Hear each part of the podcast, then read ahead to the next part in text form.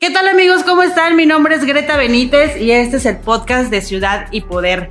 Este 6 de enero del 2021, esto es lo más importante que ha ocurrido en los diferentes frentes de los partidos políticos aquí en Querétaro.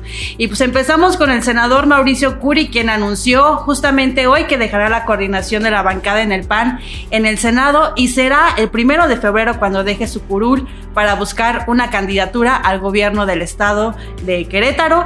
Y pues él irá solo y será el candidato por el partido Acción Nacional y pues buscará obviamente enfrentarse contra el partido de Morena.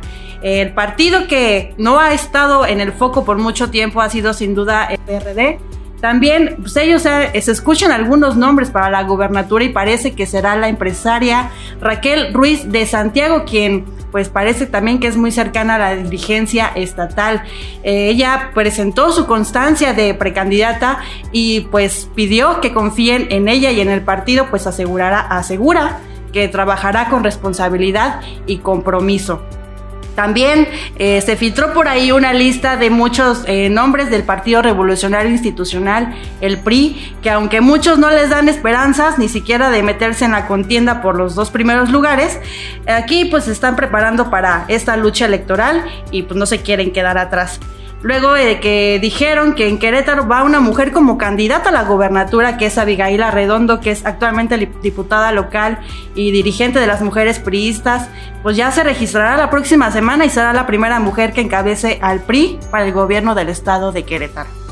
Eh, para las alcaldías del Comité Estatal del Tricolor también ya se filtraron algunos nombres y pues se apuesta por fórmulas que ya fueron ganadoras, esperando correr pues, obviamente con la misma suerte este 2021 como en años anteriores. Para Querétaro va María Alemán, que ya tiene la bendición de su presidente nacional, Alejandro Moreno. Para el Marqués, la diputada Lupita Cárdenas y quien además es legisladora de mayoría. Para corregidora va Héctor González Flores. San Juan del Río también quiere repetir con Gustavo Nieto Chávez, al igual que en Ezequiel Montes lo hará Lucy Quintanar, quien llegó a la vez, quien llegó la vez pasada para revelar a su esposo por cuestión de la paridad de género. También repetirá eh, Toño Macías en Tequisquiapan, por Jalpan suena obviamente Karina eh, Careaga y en Tolimán Miguel Ángel Herrera. El PAN en San Juan del Río aún no define a su candidato a la presidencia municipal, pero seguramente será el diputado local Roberto Cabrera Valencia, que aparte es amigo del gobernador Pancho Domínguez. Y a pesar de que el actual alcalde Guillermo Vega le apuesta a Germán Garfias, parece ser que el gallo será eh, Roberto Cabrera. Y el que aún no define por qué partido será candidato es Adolfo Ríos, pues buscará nuevamente la alcaldía de Querétaro y esta vez pues anda en pláticas con el Partido Verde, pero también con Movimiento Ciudadano.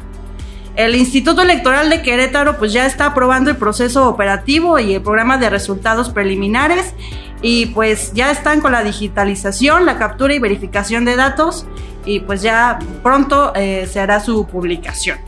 Veremos qué pasa esta semana, quiénes serán los actores que encabecen estas candidaturas. Por lo pronto, pues nos escuchamos la próxima semana con un nuevo podcast de Ciudad y Poder. Mi nombre Greta Benítez, un placer saludaros.